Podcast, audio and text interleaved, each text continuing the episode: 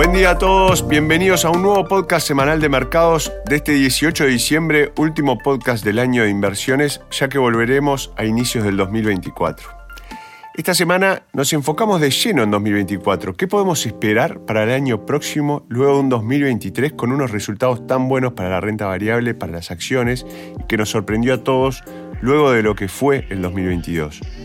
Así que hoy nos concentraremos 100% en perspectivas 2024 y dónde deberíamos enfocarnos, o sea, dónde estarán las claves y en definitiva qué nos deparará el siguiente año. Santiago Queirolo Dominio los acompaña hoy y este informe fue preparado por Christian Cole. 2023 ha sido un año fuerte para los mercados financieros, en especial para los activos de riesgo.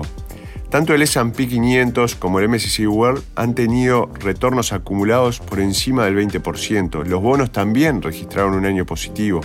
Los fondos de renta variable que gestionamos nosotros en Dominion, nuestras estrategias Global Trends, se han comportado inclusive mejor que los índices del mercado de renta variable, con nuestro fondo de tendencias globales, el Manage Fund, subiendo más de un 24% y el e-commerce más de un 28% en lo que va del año.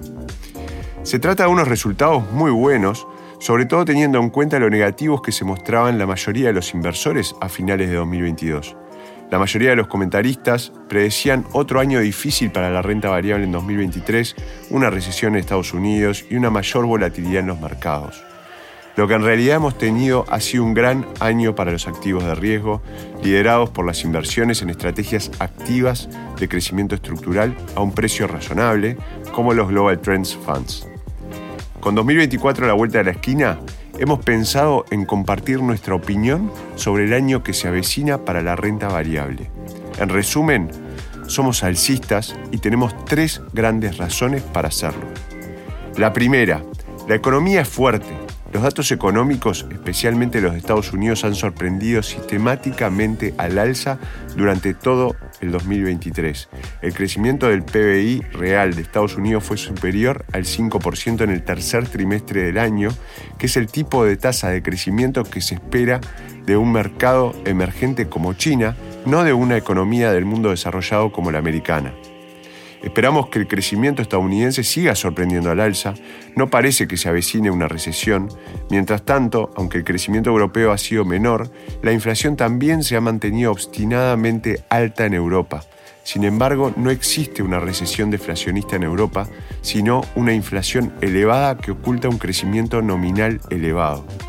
A medida que se baje la inflación en Europa, deberíamos ver mejores cifras de crecimiento económico real en 2024. China ha seguido siendo un punto débil para el crecimiento, espacio para una sorpresa al alza en 2024, en nuestra opinión. La segunda razón, la inflación está bajando. El mercado bajista de activos de riesgo de 2022 estuvo impulsado principalmente por un gran aumento de la inflación que precipitó una subida de las tasas de interés. Una inflación y unas tasas altas y al alza son malas para las acciones y malas para los bonos, los precios bajan. Lo contrario también es cierto. Una inflación baja y decreciente y unas tasas a la baja son buenas para las acciones. La inflación en Estados Unidos ha caído drásticamente, acercándose ahora al 3%, mientras que también está cayendo rápidamente en Europa. Ya se habla de bajadas de tasas en 2024, esto es bueno para las perspectivas de las acciones en 2024.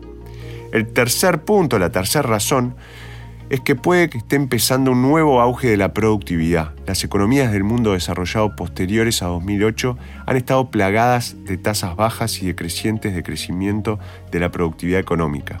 Los anteriores periodos de auge de la economía, décadas de 1920, 1950 y 60, 1980 y 90, fueron etapas de aumento del crecimiento de la productividad.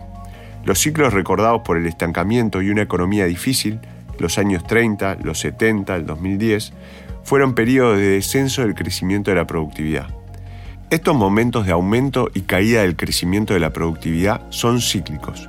Normalmente, un periodo de descenso prolongado del crecimiento de la productividad, estancamiento económico, va seguido de un periodo de aumento del crecimiento de la productividad, auge económico.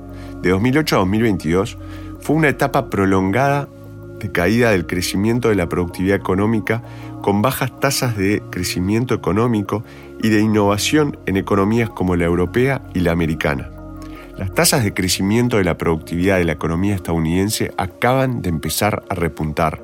Además, contamos con varias tecnologías importantes como la inteligencia artificial, el clouding o la medicina genética que probablemente impulsarán un nuevo auge de la productividad. Los auges de productividad son buenos momentos para poseer acciones y ya deberíamos haber tenido uno, y parece que empezamos a inflexionar al alza. Creemos que no es casualidad que nuestros Global Trends Funds, que se centran en invertir en empresas que innovan e impulsan mejoras de la productividad, se hayan comportado tan bien durante 2023. El mercado descuenta el futuro y creemos que se están despertando ante el auge de la productividad que se avecina. En el pasado, estos auges han durado entre 10 y 20 años. Incluso si estamos en el extremo inferior de ese rango, los próximos 10 años podrían ser testigos de un importante mercado alcista en las empresas de innovación, o sea, las acciones en las que invertimos. Si acertamos con el auge de la productividad, abróchense los cinturones para el mercado alcista del siglo. Espero les haya resultado interesante el nuevo podcast de la semana. Este será el último programa hasta principios de año. De nuestro lado solo queda desearles una muy feliz Navidad y un próspero año nuevo de parte de todo el equipo de Dominion. Un abrazo a todos y gracias por acompañarnos un año más. Las opiniones expresadas en este podcast pertenecen al autor en la fecha de publicación y no necesariamente a Dominion Fund Management Limited. El contenido de este podcast no pretende ser un asesoramiento de inversión y no se actualizará después de su publicación. Las imágenes, videos, citas bibliográficas y cualquier otro material de este tipo que pueda estar sujeto a derechos de autor se reproducen total o parcialmente en este artículo sobre la base del uso legítimo que se aplica a la información periodística y al comentario periodístico de los acontecimientos.